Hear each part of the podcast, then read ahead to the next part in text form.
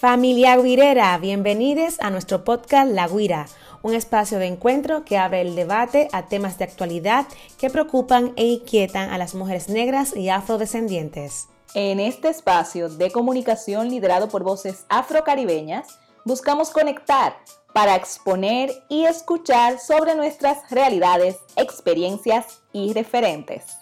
Yo soy Yania Concepción. Y yo, Georgina Marcelino. Bienvenidas, bienvenides a La Guira. Muy bienvenidas y bienvenida familia Guirera a otro episodio más de La Guira Podcast.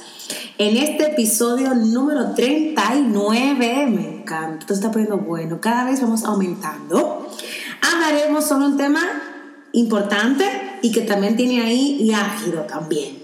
El colorismo. Bienvenida, hermana, a este nuevo episodio. hermana, bienvenida tú también. Qué alegría por encontrarnos de nuevo aquí en nuestra guira, episodio número 39. O sea, dentro de un episodio habremos hecho 40 episodios. ¿Quién se lo, cree eso? Wow. Deberíamos hacer como algo. Sí, yo. ¿Cómo ha pasado el tiempo, eh? Porque ha pasado rápido. 40 episodios ya tenemos. o sea, nos hemos sentado a hablar aquí 40 veces. Madre mía, qué maravilla. ¿Y cómo hemos crecido, hermana? Yo siento como que ya yo me siento como ya una experta. Maravilloso. Ay, tú. Experta, experta en, la guira. En la guira, amore, conchale. Yo lo voy a poner en el currículum. Yo, sí, es como... ¿De qué usted sabe de la guira? Total. Eh, bienvenida, hermana. Tenemos un tema además que lo estábamos deseando hablar desde hace mucho, un tema, sí. Eh, un tema para hablar dentro de la comunidad negra. Yo diría que siempre me gusta decir que dentro de la comunidad negra especialmente y también dentro de lo que son las interacciones entre comunidades racializadas. Totalmente. Porque es un tema que lleva además una relación directa con un racismo antinegro muy concreto, el que está dirigido a las personas eh, negras que tenemos la piel oscura, pero además también las situaciones que se dan dentro de la comunidad entre personas con la piel oscura y personas con la piel clara. Hablamos de el colorismo. El colorismo y suprime el racismo. Exacto. que siempre van de la mano. Siempre. Muchas veces se oculta el colorismo, pero realmente es que es bueno, vamos a ver de qué hablamos cuando hablamos de colorismo y ya empezamos luego a concluir qué nos parece a nosotras también sobre el tema. Cuando hablamos de colorismo hablamos sobre esa discriminación específica que se suele dar dentro de los grupos raciales o étnicos y en este caso se suele favorecer a las personas de, piel más clara sobre las de piel oscura. Es decir, em, se favorece en algún sentido la claridad de la piel como algo positivo, Mientras, por tanto, se generan otras opresiones sobre las personas que tenemos la piel oscura dentro del mismo grupo racial o étnico. Yo incluso diría que se pueden compartir. Eh, es algo que suele quedar bastante relegado de los debates acerca de racismo, eh, pese a que está muy presente en las comunidades racializadas y sobre todo en la comunidad negra. Recordemos que el racismo, por su parte, es este, este son estas violencias, estos prejuicios, estas opresiones que se ejercen contra personas de determinados grupos racial o étnico, pero por su parte el colorismo se moviliza dentro de las mismas eh, comunidades y lo que hace es que define distintos grados de discriminación entre las personas que ya tienen una, una etnia o una condición racial en concreto. Básicamente estamos discriminando de acuerdo a los tonos de color de piel, aunque yo solo ampliaría y creo que hay que incluir otras cosas, no solamente el tono de piel, pero sí, de lo que hablamos es de distintos grados de discriminación a las personas dentro del propio, de la propia condición racial. Claro que sí. Y, y esto, como bien mencionaste al inicio, tiene que ver con este, este rechazo a la piel oscura que históricamente se viene asignado como, como una casta inferior en la historia de la esclavitud. Entonces el colorismo viene siendo como esta, esta antinegritud, porque es el rechazo a las personas de piel oscura. Y, y que ahora iniciaremos hablando sobre la historia de dónde viene esto, que ahí también tú como esta raíz, las raíces del colorismo que parte de la esclavitud y del colonialismo y que en la era pues se ha seguido perpetuando y que no se habla de este tema no se habla ni en el activismo antirracista, No, no, eh, bueno, en ningún Pero lado. por algo no se habla, precisamente Claro porque sí. al final las voces favorecidas en cuanto a aspecto de sobrediscriminación se trata, vuelven a ser las voces que tienen más voz. Esto es lo mismo que obviamente en espacio blanco pues van a evitar hablar de racismo por obvias razones, porque implicaría revisarme los beneficios que yo tengo sobre este tema, entonces nosotras repetimos esa dinámica también Así dentro es. de nuestros espacios de trabajo activista e incluso de nuestras, nuestras familias y nuestros grupos sociales. Entonces, sí, hermana, a nivel de historia eh, nos tenemos que remitir a, de nueva vez a la época colonial y de hecho el colorismo se manifiesta más en las regiones que han sido colonias y que tienen historia colonial. Se manifiesta muchísimo más de forma alta en Latinoamérica, en países como la India e incluso en Filipinas, ¿no? donde coinciden personas racializadas pero con distintos, distintas tonalidades de piel producto precisamente de la mezcla de, de razas ¿no? que se ha dado con la blanca. Eh, los esclavizadores eh, solían entonces hacer una diferenciación entre las personas que esclavizaban de acuerdo al tono de piel, como todos sabemos, pues, y lo hemos dicho un millón de veces en la guira, se dieron una serie de abusos y violaciones, bien, sobre nuestras ancestras, y también se daban uniones eh, posteriormente, ya cuando empiezan a convivir las distintas razas entre raza negra y blanca.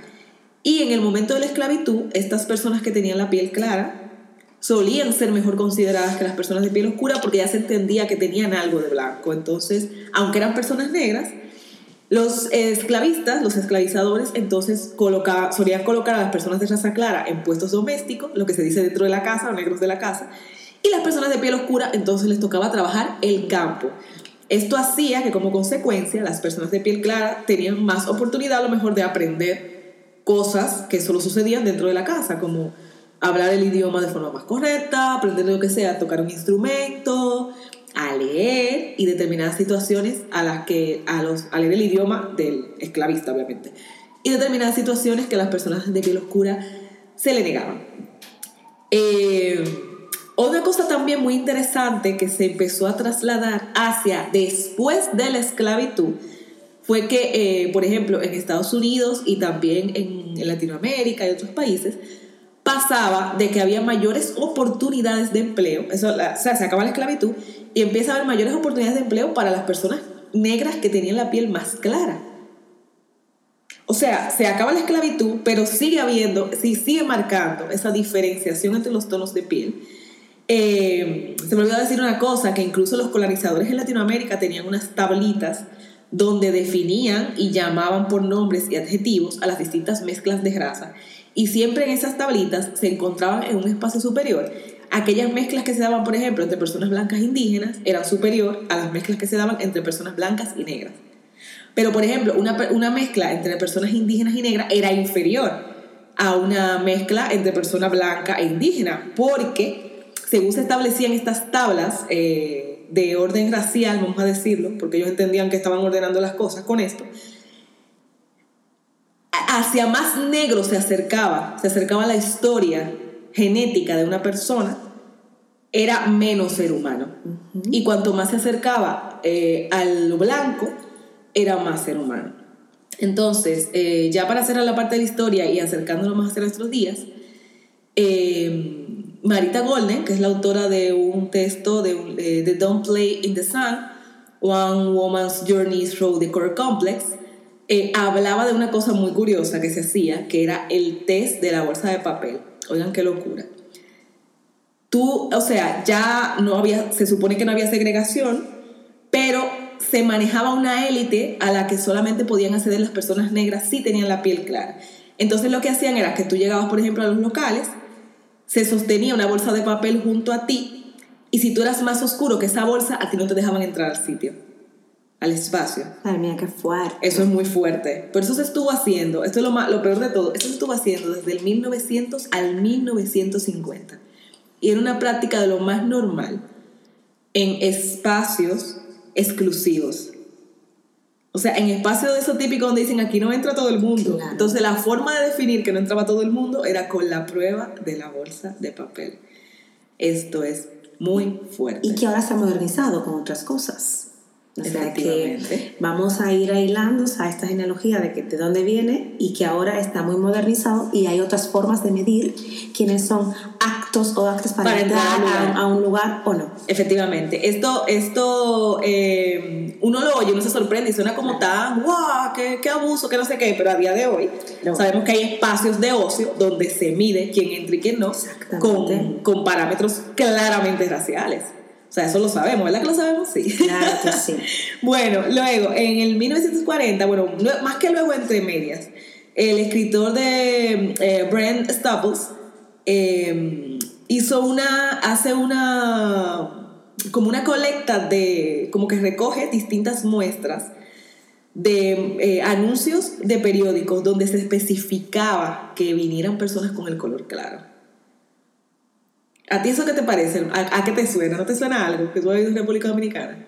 Repítelo de nuevo que te... Especificaba que vinieran personas con el color claro en los anuncios de empleo. ¿A qué te suena? Trujillo, Trujillo en la época de Trujillo cuando trajo a las personas de Alemania para que recibió a muchas personas eh, judías de Alemania para protegerlo y para aclarar la, la raza. Efectivamente. Esa es la limpieza de la raza en Dominicana. Y a que posteriormente en República Dominicana, una, una época muy fuerte, por lo menos cuando yo era niña era así, en que en, pues, en anuncios de puesto de trabajo se especificaba eh, buena apariencia. Exactamente. Buena apariencia es el código para...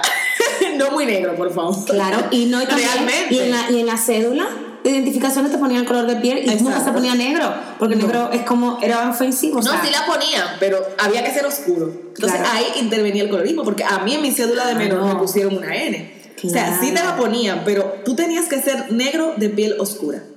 Si tú no eras, si tú eras negro de piel clara, te ponían una I de indio. Indio, yo a mí me ponían indio, yo tenía Claro, y india. a mi hermana le ponían indio y a Claro. nosotros negra. Claro que sí. Me parece fuertísimo. A mi abuela negra, a mi tío, a mi Claro. abuelo también. O sea, es, y eso de dónde viene? De la colonia. Total. Una B, una I y una N para marcar esa diferencia entre los tonos raciales. Y eso estaba, señoras y señores, en el documento de identidad. Lo quitaron. Yo creo que lo quitaron. Sí, no ya tengo en claro, el. ¿verdad? Sí, Lo quitaron. Lo quitaron antes de yo venir para acá en 2017. Sí, por sí, es que como yo- 2017, no, Hace 14, tiempo que 15, no me muevo allí, pero yo, la llegué, yo llegué a tener mi N bastante clarita en mi cédula, porque yo soy negra, en dominicana, parece que... ¿Y India? Y luego, claro, y luego los negros de piel clara no son negros, son indios.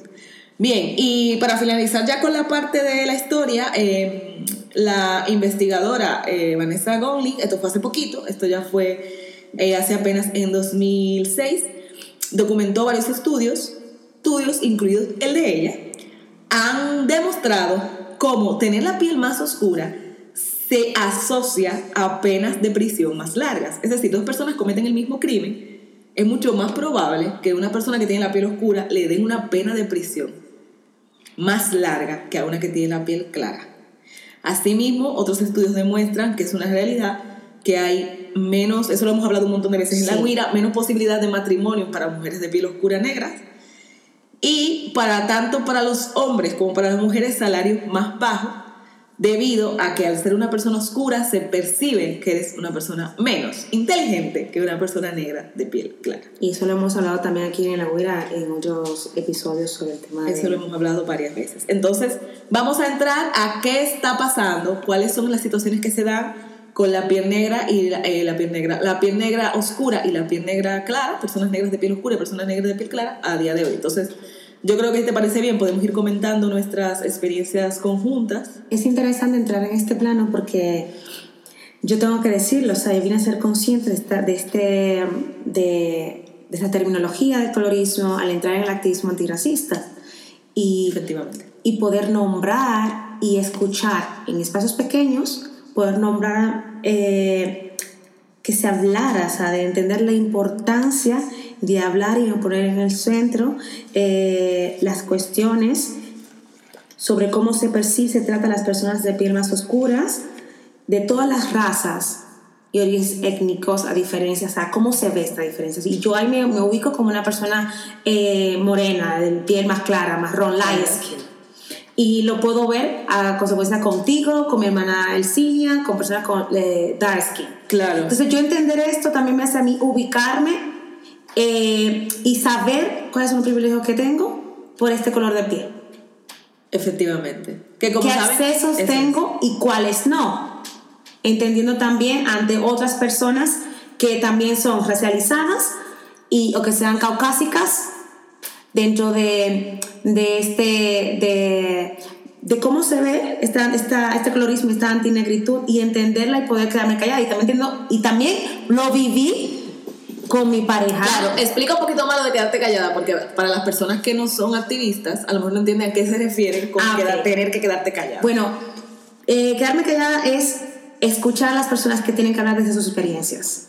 Por ejemplo, escucharte a ti, escuchar al cine, lo que tienen que hablar, qué cosas le pasan que a mí no me han pasado, escuchar también a mi pareja, entender que yo cuando, cuando estuve con Moja y lo acompañaba, o sea, yo veía toda el- la violencia que, que, que vivía esta, este cuerpo, entendiendo Claro. también, y dónde yo tenía acceso y él no, Efectivamente. entonces, tú verlo en la realidad es como decir, ok, tengo que quedarme callada. Aquí tengo que escuchar que estos cuerpos tienen que decir en torno a el acceso laboral, en torno a la educación, en torno a la parte económica, en torno a, a los espacios sociales o de ocio, al, al el tema de salud pública también.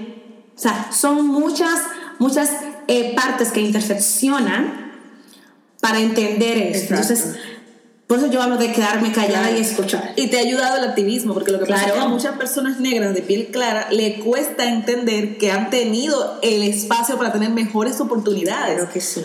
Porque pasa parecido a lo que pasa con las personas blancas, que van por la vida diciendo, ah, pero yo tengo todo por mi sudor y mi trabajo. Bueno, habrá que ver. O sea, en determinadas ocasiones tú has tenido una apertura que el resto no ha tenido. Entonces, dentro de lo que somos las personas negras, es relevante, por todo lo que decíamos del contexto histórico y por cosas que vamos a seguir comentando, es muy relevante la piel. No es, no es para nada una cosa irrelevante, al contrario, el colorismo está muy marcado.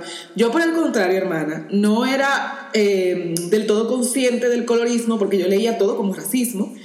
Y como al tener la piel oscura, yo en mi país sí soy negra, porque en República Dominicana pasa que las personas negras de piel clara no se les denomina como negras, sino que son indiecitos.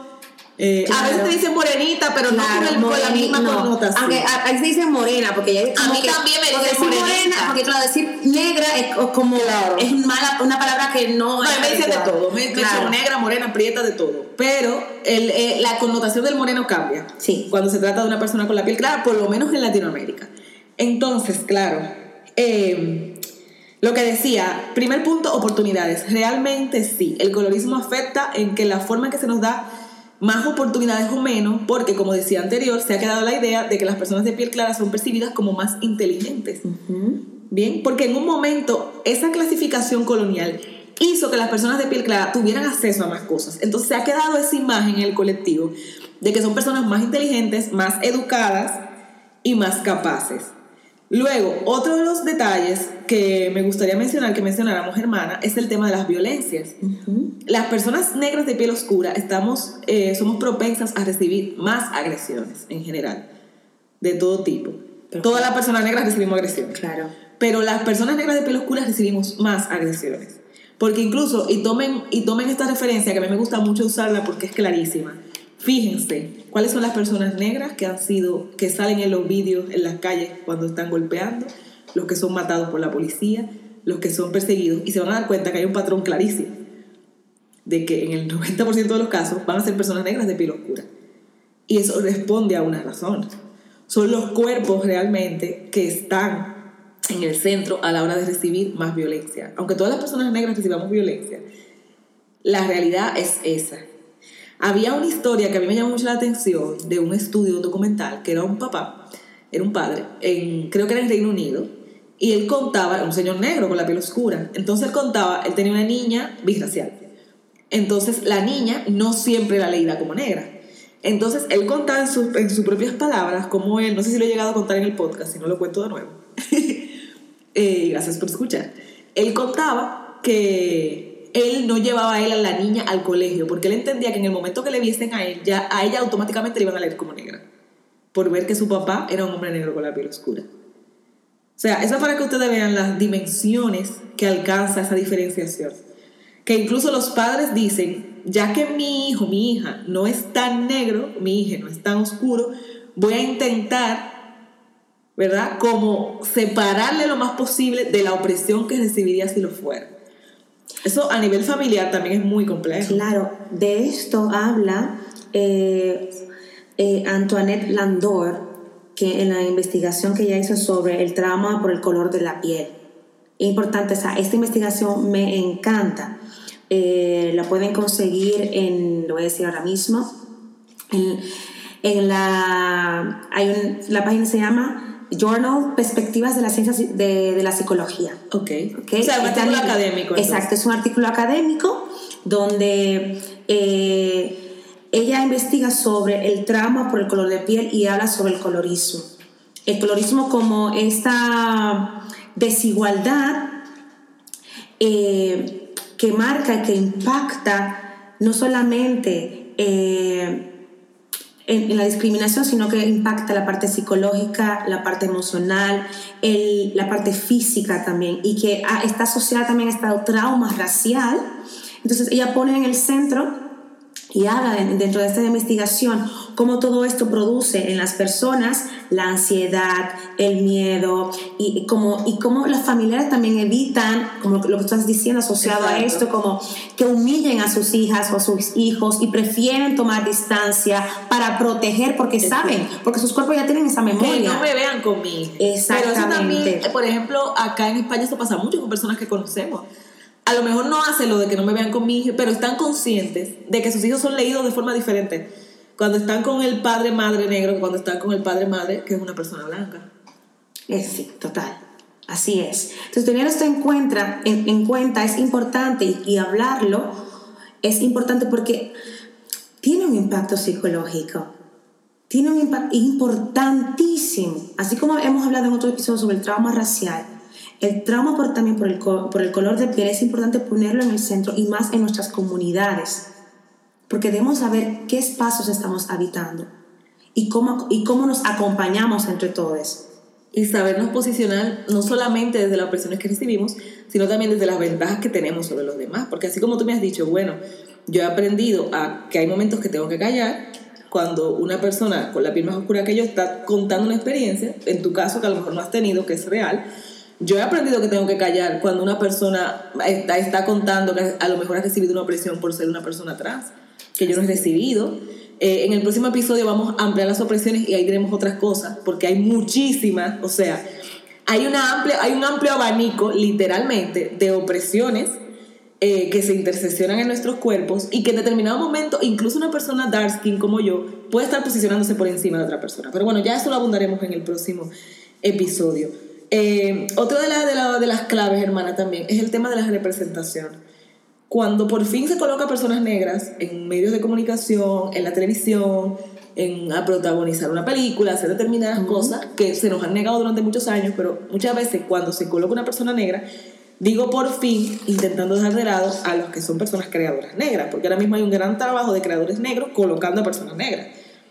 Pero si quitamos a las personas que son creadoras negras, el, el número de personas negras protagonistas de historia es, es ínfimo tirando a cero. O sea, Claro. es muy mínimo. Eso es porque otras personas negras ya están creando. Un ejemplo Y con un ejemplo, reciente te voy a decir ahora. yo sé cuál tú vas a decir. El de Nina Simón, de la película de Nina Simón, de Sol- la de Zoe Saldaña, que fue un boom en Estados Unidos por la, por la rabia, por la decepción de... Tú estás hablando de una artista negra que ha pasado toda la discriminación y los prejuicios en Por la época de piel Estados- oscura. y pones a una persona light skin y le pintas para el colmo la piel y también le queda le cambias el prototipo de su No, cara la para que se- más, exactamente, la hicieron más, como, la oscurecieron más para, Claro, para las y, y la parte facial también se la construyeron, o sea, como le pusieron, entonces, hay artículos que hablan sobre esto, entonces es, Y al final estás dando el empleo a una persona de piel clara que es con la que tú estás cómoda. claro, y no le das la oportunidad a las personas, actrices de pieles oscuras, Que las hay de sobra. que pueden representarse y hablar desde su experiencia de sus discriminaciones y los, y los prejuicios que han sufrido por habitar ese cuerpo y por habitar este color de piel. Este ejemplo es excelente. Y eso pasa, entre otras cosas, porque se sabe, consciente o inconsciente, se sabe que una persona negra con la piel clara es más aceptada por el público en general. Y eso se ve en todos los niveles de representación. Ah, solamente que hicimos nosotros somos latinas en los, en los videoclips o en Estados Unidos también los Claro. videoclips que muchas veces hay más personas light skin que dark skin. Pero yo amo por eso No, ¿te acuerdas cuando vimos la peli? Eh, ay, Dios mío, se me olvidaba la de Lin Manuel Miranda, la que fuimos a ver. Claro, esa fue la, la crítica que yo hice Ay, también, mío. claro. In the Heights. In the Heights. después de ver In the Heights, estábamos hablando de eso. Bueno, las dos lo pusimos por redes sociales y por todas partes. Eh, bueno, pero también porque hubo polémica en Estados Sí. Unidos, que no es que nos lo estamos inventando ya ni yo. O sea, hubo polémica porque In the Heights muestra por fin lo que es la comunidad caribeña en Estados Unidos, que es muy potente, que ha hecho muchos aportes, que es muy fuerte, que es muy rica, pero claro, sigue mostrando solo la cara clara. Exactamente. Solo personas negras de piel clara. Entonces es, es muy violento. Para algunas personas fue violento. Ve que te- tú estás hablando de un Cuba, de una República Dominicana, de Haití, y no hay Jamaica. negro en la película. O sea, Claro. hay- se pueden contar con los dedos la- como las tres, cuatro personas oscuras que salen ahí. Y a mí me incluso recuerdo un comentario que hizo una chica en inglés, en una, en, creo que fue en The Root que hicieron el reportaje. Yo lo puse en redes sociales, pero sí, creo que fue en Root, la verdad, eh, que es una página que recoge este tipo de cosas. Y recuerdo un comentario que una chica puso, puso, it's, it's so, it's so painful, algo así como, es tan doloroso Claro. es tan doloroso de ver, porque tú estás esperando que por fin te van a representar en algo que además han hecho gente caribeña, que son actores caribeños, que hay un montón de actores dominicanos, pero al final vuelve y pasa lo de elegir a personas de piel clara. Exactamente. Y no lo supieron explicar. Cuando se armó la polémica, no, no, no supieron explicarlo. O sea, de hecho la explicación fue bastante racista entre ustedes y yo, oyente, que nadie nos está oyendo. Entre ustedes y yo, la explicación fue muy racista, porque la explicación que dieron fue que, que No, había- mira, no, la explicación. no, la explicación. No, la explicación que dio ese barbarazo fue que, bueno, eso es barbarazo porque había varios diciendo lo mismo, que habían elegido a las personas más talentosas para cada papel. O sea. La típica explicación blanca cuando no ponen a gente negra en las películas. No es que encontramos. no encontramos porque hemos elegido los más talentosos que han venido. Papá, hazme el lo voy a favor. respirar. Es que para respirar. Claro. Entonces, Pero bueno, en fin. aquí, como. No me quedo ahí, que aquí es este. Cómo se mantiene en, en los. Y, y esto, mira qué bueno que pones esto, hablando de, de las personas latinoamericanas. Habla sobre. Hoy hay un artículo en el New York Times que, que habla sobre una investigación, un informe, donde habla sobre que la mayoría de los adultos hispanos, en su mayoría, en esta investigación que hicieron, eh, habla como dentro de, de- de este informe, las personas hispanoparlantes, Latinoamérica, sigue, ahí está muy marcado el colorismo. Y dice que tener un, pie- un color de piel más oscuro es- eh, perjudica Lo es. que al menos en cierta medida la capacidad de los hispanos para salir adelante en Estados Unidos en la actualidad, o sea que si tienes la piel más clara, tienes más, más eh, oportunidad en Estados Unidos. Y que una proporción similar al 59% dice que tener el color de piel, claro, que tener el color de piel más claro ayuda a los hispanos a salir adelante. Y que el 57% afirma que el color de piel influye mucho o algo en sus experiencias de la vida diaria. Y que acerca de la mitad dice que la discriminación basada en la raza o el color de la piel es un problema muy grande en Estados Unidos.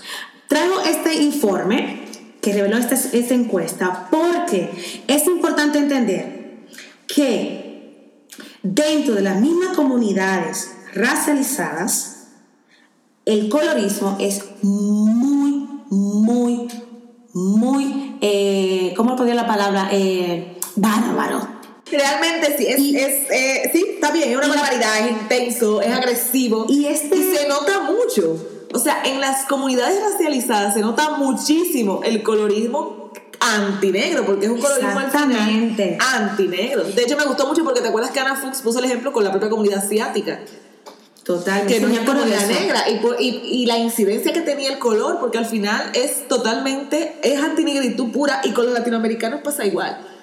Pasa igual, al final las personas que tienen las voces, que hablan primero, que hablan más alto, que son representativas, son las personas latinoamericanas que no son negras. Es como si la- las negras latinoamericanas no existiésemos, de alguna manera. Entonces, esto, In the Heights, en cierta forma, Exacto. es lo que demuestra Una cómo realidad. la realidad, las personas eh, con piel más clara están ocupando esos espacios como amor, la piel es oscura, ¿dónde están?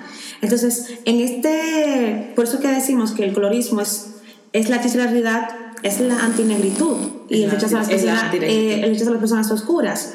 Entonces, eh, me gustó mucho este artículo donde, se, donde hablaron sobre este informe, porque uno de, el, el quien escribió este artículo, que se llama, que lo tengo anotado, Charles Blow, que es columnista de opinión en el New York Times, habla de su preocupación porque al no debatirse estos temas dentro de la comunidad hispanohablante, puede, como está creciendo mucho, puede que su miedo, lo decimos en el artículo, está en inglés, es su miedo que la supremacía blanca, cuando ya pase a un segundo plano y que quienes ejerzan este racismo o esta discriminación, prejuicio, son las mismas personas hispanoparlantes, de light skin o, o eh, sí, Sí, blancas light skin, y light skin, light skin no que no tengan esta conciencia y ejerzan estas discriminaciones con las personas de pelo más oscuro. Tiene todo el sentido. Porque de hecho yo ya veo muchas señas de eso.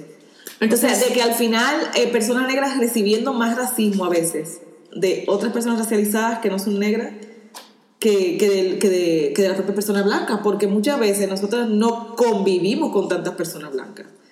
exactamente. Y aún así estamos recibiendo esta opresión. Entonces, ¿de dónde viene? Y por eso hay que hablar de estos No siempre todas las personas negras estamos conviviendo con, con personas blancas. Y sin embargo estamos recibiendo esa basura. Entonces, ¿de dónde viene? Y eso hay que entenderlo porque, como dijiste al inicio, hermana, esto es histórico. O sea, esta antinegritud es histórica y la hemos, nos la hemos mamado, como dicen aquí, la hemos integrado en, nuestro, en nuestra memoria y hay que desconstruirla para entender qué espacio estamos habitando y cómo nosotros podemos, estamos eh, inconscientemente y algunas conscientes perpetuando estas discriminaciones con nuestra misma comunidad. Ya lo saben. Entonces, por eso me- para mí es importante hablar de este tema, entendiendo lo que a mí me habita también. Y además que somos compañeras, como hablar de estos temas es importante porque es como también observar y cuestionar nuestros propios entornos. Entonces, cuando yo leí este artículo y vi como esta, este informe, dije yo, wow. O sea, las mismas personas hispanoparlantes de Latinoamérica, las mismas personas hispanas están conscientes de que mientras tengo la piel más clara, tengo más oportunidades. Mientras tengo la piel más oscura, hay menos oportunidades en Estados Unidos. Pero no tienen una, una desconstrucción en torno a la antinegritud y perpetúan estas discriminaciones y prejuicios. Entonces, como pusiste el Y ejemplo, bueno, y no solo en Estados Unidos, porque Todo el mundo en Latinoamérica es cada Así, y acá, claro. en, eh, acá en Europa entonces revive otra vez, porque Exactamente. cuando llegamos, por ejemplo, a Europa, personas latinoamericanas, revivimos nuestras dinámicas que ya no sabemos de allí. Y es, si yo soy más que el negro, yo me coloco encima del negro. Ujú. Porque el, lo Dentro que hay de que hacer es menos negro. de opresivos, claro, porque lo que hay que hacer es menos negro, esa es la meta. Entonces, dentro de los círculos, yo genero otra opresión como oprimido, pero genero otra opresión dentro de los círculos eh, étnicos y raciales no blancos. Yo, yo quiero coger la maquinita del tiempo para volver atrás a otro estudio eh, bastante afamado, bastante conocido en cuanto lo cuente, oyentes, queridas, queridas, les va a sonar porque este estudio es de 1950, pero luego ha sido, eh, ha sido hecho, o sea, se ha realizado otra vez, se ha vuelto a experimentar, se han hecho incluso videos más recientes basados en este estudio. Un matrimonio eh, de, de estudiosos, psicólogos afroamericanos, eh, conformado por Kenneth, Kenneth Bancroft Clark y Mami Phillips Clark, matrimonio, hicieron en el 1950, por ahí, en esa década, un estudio que luego se conoció como el experimento de las muñecas de Clark. En lo que consistía, ellos intentaban demostrar cómo el racismo incidía en el desarrollo de los niños, en sus sentimientos acerca eh, raciales, o sea, acerca de la racialidad, pero sobre todo en su propia autoestima y cómo se veían a sí mismos las niñas y los niños. ¿Qué hicieron? Ellos hicieron un estudio donde tomaban dos muñecas, eh, una muñeca blanca y una muñeca negra, que eran exactamente iguales. La única diferencia entre las dos muñecas era el tono de piel. Una tenía la piel clara, era blanca, y otra tenía la piel muy oscura. Entonces, ¿qué hicieron ellos? Bueno, la pareja entonces hicieron un test, hicieron un grupo de niños, juntaron a 16 niños de entre 6 y 9 años y niñas. Todos los niños y niñas eran negros y a cada niño se le enseñaban las dos muñecas. Eh, como decía, la única diferencia es que una tenía la piel blanca y la otra tenía la piel negra oscura. Entonces les hacían estas preguntas, les preguntaban, ¿cuál muñeca te gusta más? ¿Con qué muñeca tú quieres jugar? ¿Cuál es la muñeca bonita? ¿Cuál es la muñeca mala? ¿Qué muñeca parece a un niño blanco? ¿Qué muñeca se parece a un niño negro? ¿Qué muñeca, la última pregunta era, dame la muñeca que se parece a ti? Y lo que pasaba en este experimento era que eh, en, esta primera, en este primer experimento, 11 de esos 16 niños y niñas negros dijeron que la muñeca que parecía mala era la negra. Y 9 pensaron que la muñeca blanca era la bonita. 7 cuando le dijeron que eligieran a la que más se parecía a ellas y eligiese, eligieron la muñeca blanca. Eso tiene muchísimo que ver con la representación, con los medios, con las imágenes que se pasan por nuestras cabezas. Y lo que ellos querían demostrar, y lo demostraron, sobre todo, era que estos niños y niñas negras se percibían a sí mismos como personas inferiores, porque ellos, ellas asociaban maldad, eh, fealdad a la muñeca negra, que era la que se parecía a ellos, pero no pensaban en eso, simplemente hacían una asociación de rasgos positivos a la muñeca blanca, una asociación de rasgos negativos a la muñeca negra, y luego se tenían que enfrentar a la pregunta final, ¿cuál es la muñeca que se parece a ti? Eso yo creo que es una de las formas más eh, inteligentes en las que se ha demostrado los efectos que tiene una historia de colorismo y de falta de representación de personas de piel oscura en estas, estas últimas décadas y a través de los años. Y aunque ese experimento es en 1950, se ha vuelto a revivir eh, varias veces a través de los años y se han sacado resultados muy parecidos. A mí me gusta pensar que si lo volvemos a hacer ahora a día de hoy, serían resultados distintos, eh, me gusta pensar que estamos más representadas también las personas negras, no lo estamos del todo todavía, pero me gusta pensar que cada vez más los padres y madres negras están trabajando más eh, en la autoimagen que tienen sus hijos. Yo también lo quiero Me gusta pensar. que sí, espero que sí. Claro, y eso que tú acabas de mencionar demuestra que fue en esa investigación, pero se sigue viendo ahora mismo, es como el tema del color al día de hoy sigue afectando desde muy pequeños hasta el momento que estamos ahora, por eso mm, hablar de eso es importante, sigue afectando nuestros pensamientos, nuestras actitudes, nuestra percepción sobre la belleza, sobre la inteligencia, sobre la valía, sobre la autoestima, sobre eh, nuestras, eh, nuestra forma de estar y ubicarnos en el mundo.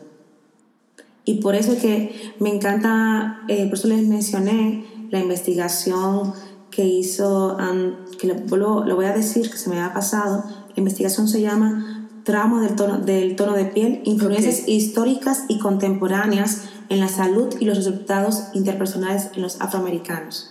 Creo que esta investigación... ¿Está en castellano? Eh, se puede... Se puede eh, no, está en inglés, ah, se puede traducir. traducido el texto. Sí, entonces, y que está en la perspectiva de la ciencia psicológica. Aquí es muy importante este, este estudio porque recorre, recorre y coge toda esta información, no solamente en la, en la parte contemporánea, sino también histórica, y cómo influye a nivel psicológico, a nivel mental, a nivel eh, emocional y a nivel físico. Se me olvidó mencionar también, hermana, eh, que la otra, el informe del que hablé se llama Colorismo en la comunidad hispana en Estados Unidos. Muy bien.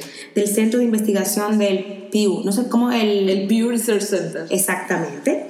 Y este informe, esta lectura que hice fue del New York Times y como dije anteriormente es de Charles Blown. Entonces, toda esta información está ahí. Están haciendo, se están haciendo investigaciones, se está hablando de estos temas porque es importante ponerlo en el centro. Y a lo mejor llega, llega, el momento también que de este lado del planeta, las personas que nos estamos movilizando en luchas antiracistas nos pongamos las pilas, porque el colorismo es como el gran cuco del que nadie quiere hablar.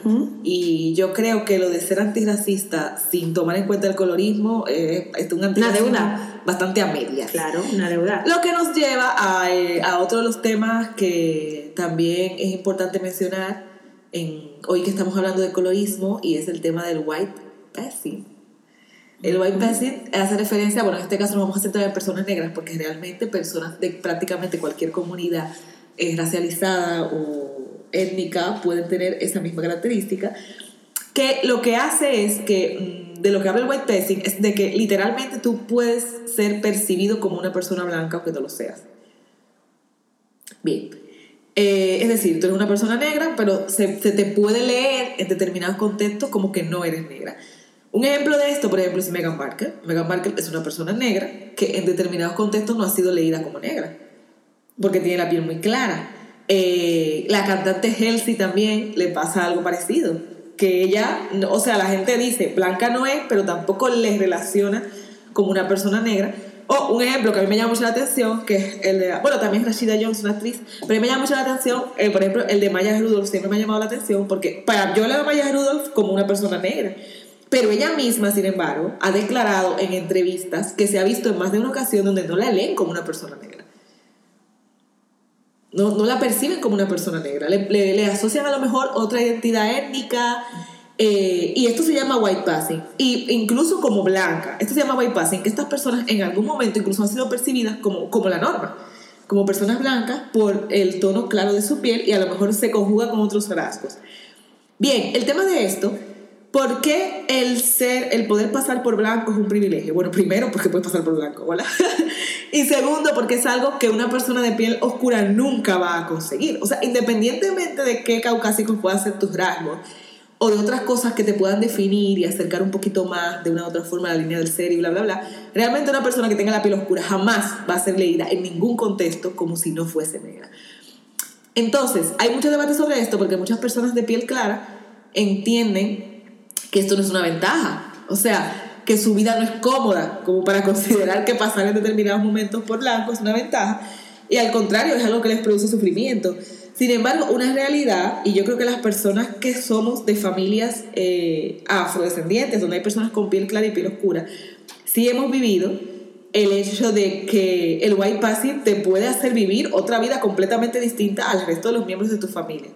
También, o sea, no solamente pasa con personas bisraciales, incluso con personas que no se consideran a sí mismas bisraciales, porque toda la familia realmente es afrodescendiente, pero cuando hay una diferencia en el tono de piel, ese tono, de, incluso en la misma convivencia de la familia, siendo niño, con tus hermanos, hermanas, con tus primos, tus primas, notas que hay una diferencia de cómo la sociedad te lee en torno a esa diferencia de piel. Y cuando alguien puede pasar en un contexto porque es blanco, aunque es una persona negra, sí, eso representa, para mí, sí es de alguna manera un privilegio porque te concede los privilegios sociales de ese grupo racial que son las personas blancas.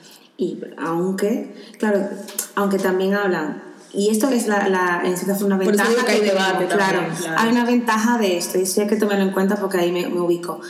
Y también que ahí entra la parte de cuando hablamos de cuando tú cambias de este entorno, que ahí entra esta parte de pasamos por otra situación, o sea, es como entender esto, es entender dónde estás ubicando y con eso no queremos decir, porque quiero dejarlo centrado, no estamos diciendo que no vivas discriminaciones. Exactamente, que eso No siempre hay que diciendo- decirlo porque eso siempre genera Claro, cierta fragilidad. No, claro, no, no es que no, no vivamos ciertas discriminaciones, que no quiere decir que también estar en un Ni que no limbo, seas claro, negro. y no y el limbo racial de no, no soy ni muy negro ni muy, ni muy blanco, entonces estoy en este limbo racial también tiene una connotación emocional. No estamos hablando de eso, estamos hablando que tomamos conciencia de cuáles son los espacios que podemos ubicar ante ciertos Efectivamente. cuerpos. Y otra cosa, para que luego no se diga, en la guira dijeron, ojo, el white passing y el ser light skin son dos cosas diferentes. Tú puedes ser una persona light skin y no pasar por blanco en tu vida. Por ejemplo, Yania no pasa por blanca en ninguna parte, No. tiene la piel clara. Hemos hablado del white passing como una condición que se da también en torno al tema del colorismo y que algunas personas negras podrían pasar por personas blancas. Hay otras personas que nunca, que por más, que, por más clara que tengan la Sí. piel, son claramente negras porque hay otro conjunto de características que le ubican claramente como persona negra. Eh, ¿qué iba a decir, bueno, sí, eso mismo, que al final el hecho de que, que es lo que decía esta actriz, y a mí por eso me llama la atención, de que alguna persona ya diga, bueno, yo como mujer negra, por ejemplo, hablando, le digo, ah, que tú eres negra. eso es white passing. O sea, cuando hay esa duda de si tú eres, no eres, eso ya es white passing. El simple hecho de que haya una duda, porque con una persona de piel oscura nunca va a haber una duda de que es negra. Uno es negro y punto, en cualquier contexto, en cualquier parte del mundo. A propósito de esto, se ha, eh, se ha estrenado una película en Netflix, eh, que tengo muchísimas ganas de ver, por cierto, no he tenido la oportunidad, de Rebecca Hall, que también ha vivido eso, porque Rebecca Hall tiene una historia interesante, porque su madre es una mujer negra con la piel clarísima. Ella se llama María Edwin era una cantante de ópera. Eh, si la, eh, a mí me gusta mucho hacer este juego de como de verla en fotos a blanco y negro. Ujú. Porque tú no te imaginas que ella tiene la piel tan clara, de tan afro que son sus rasgos, pero realmente tenía la piel muy clara, casi rozaba el albinismo un poco, pero no, no era albina, pero tenía la piel muy clara. Entonces, eh, en esta película, eh, Rebecca Hall plantea el tema de- del white passing, ella está en Netflix, y hay una película de estas antiguas eh, muy, muy interesante, que es la The Imitation of Life, que fue como de las primeras, a, lo mejor es la primera peli donde se, se trabajó el tema del, del pasar por blanco. Eh, de 1934, o sea, ya es clasiquilla. Eh, y hablan de eso, se habla de una, de una niña que tiene una madre negra, pero pasa por blanca y entonces reniega completamente de su madre y eh, hace creer que esa señora no es su mamá y lo puede hacer porque ella tiene ese white passing. Entonces, nada, estas son como así mini recomendaciones también de donde podemos ver. Ya para, para cerrar el tema de hoy, hermana, yo me he quedado esperando también que tú me dijeras un poquito de, de, de la propia experiencia Laisky. Tú nada más, lo tuyo quédate callada y. No, no. No, no, no me quedo callada porque hablo, porque, a ver, eh, aparte que aprendí a, entender todo lo que me cruza, es como y a hacer silencio para escuchar los testimonios y las experiencias de, de mis hermanas, Eso es. también es poder eh, entender, como también como terapeuta, al acompañar a las personas de piel oscura, cómo eh, sus testimonios hablan de estos traumas, esas experiencias, y que, y que las experiencias del colorismo tiene una vulnerabilidad psicológica que hay que mencionarlo, emocional y física y conductual. Por tanto, yo como terapeuta, al poder acompañar a estas personas a entender esta rabia, esta ansiedad, este trauma, poder nombrarlo, conceptualizarlo y entender que por habitar cierto color de piel, tener cierto color de piel tiene, tiene, un, tiene un impacto en su vida y cómo poder nombrarlo también es sanar. Entonces, como dije, me ayuda a ubicarme, me ayuda a escuchar y también me ayuda a acompañar a las personas que habitan la piel oscura. Qué bonito.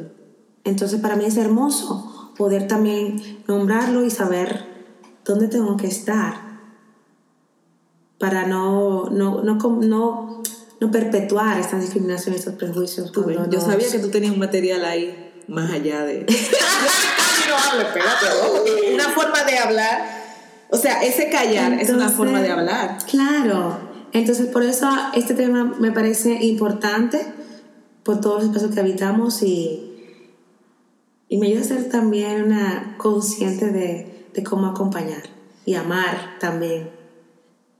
Muy bien. A mí me ha ayudado mucho, sobre todo, el explorar y reconocer el colorismo, a reconocer a lo mejor tantas situaciones en mi vida en las que he leído como racismo sin más y luego me doy cuenta que hay más factores que me inciden. Yo, si tengo la piel oscura, no voy a ser repetitiva con lo que ya hemos dicho todo el podcast de, las, de cómo ha sido esto históricamente, de cómo se refleja a día de hoy. Sí, yo invito, más que... eh, más que nada como a que aceptemos también las personas que estamos trabajando que nos llamamos antirracistas o que nos queremos llamar antirracistas, que el colorismo se tiene que combatir con la misma urgencia que el racismo.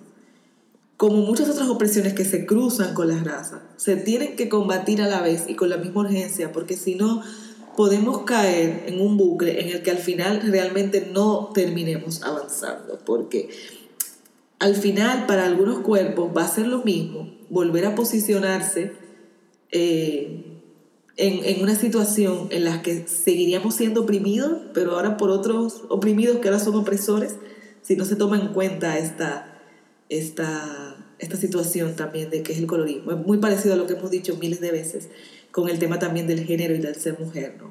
Eh, se da un símil en esto. Yo además eh, agradezco muchísimo todo el aprendizaje que nos permite mirarnos desde las distintas posiciones, porque yo entiendo que en la medida en que reconocemos nuestra posición en, en, una línea de opresión, vamos a ser también más conscientes y más capaces de reconocer cuando seamos, por el contrario, nosotras, nosotros, quienes estemos mejor ubicados en cualquiera de estas opresiones. Y el colorismo es una de ellas, una sobre la que debemos educarnos, leer, observar Y yo quiero dejar una pregunta para todos, incluida para mí misma, como mujer caribeña, dominicana. Yo también me lo pregunto, porque nos han dado, eh, hemos tenido una educación histórica muy enfocada en rechazar lo negro. Y cuanto más negro, más lo rechazo. Y yo quiero que nos quedemos, antes de cerrar, con la pregunta, ¿cuáles son mis propios problemas con el colorismo? ¿Cuáles son mis propios prejuicios sobre el colorismo? Así que nada, muchísimas gracias, muchísimas gracias familia guirera por estar una vez más con nosotras. Esto fue La Guira, esperamos que les haya, les haya gustado esta, este tema y por supuesto y como siempre nos vemos en la próxima. Gracias por acompañarnos. Síguenos en redes sociales, encuéntranos como La Guira Podcast en Instagram y Twitter. Yo soy Yania Concepción y me encuentras como Yania Concept. Y yo soy Georgina Marcelino y me encuentras en redes sociales como Georgina Marcelino. Si te gustó este episodio de La Guira, coméntalo y compártelo. Gracias una vez más por estar con nosotras, gracias por tu buena energía y un fuerte abrazo.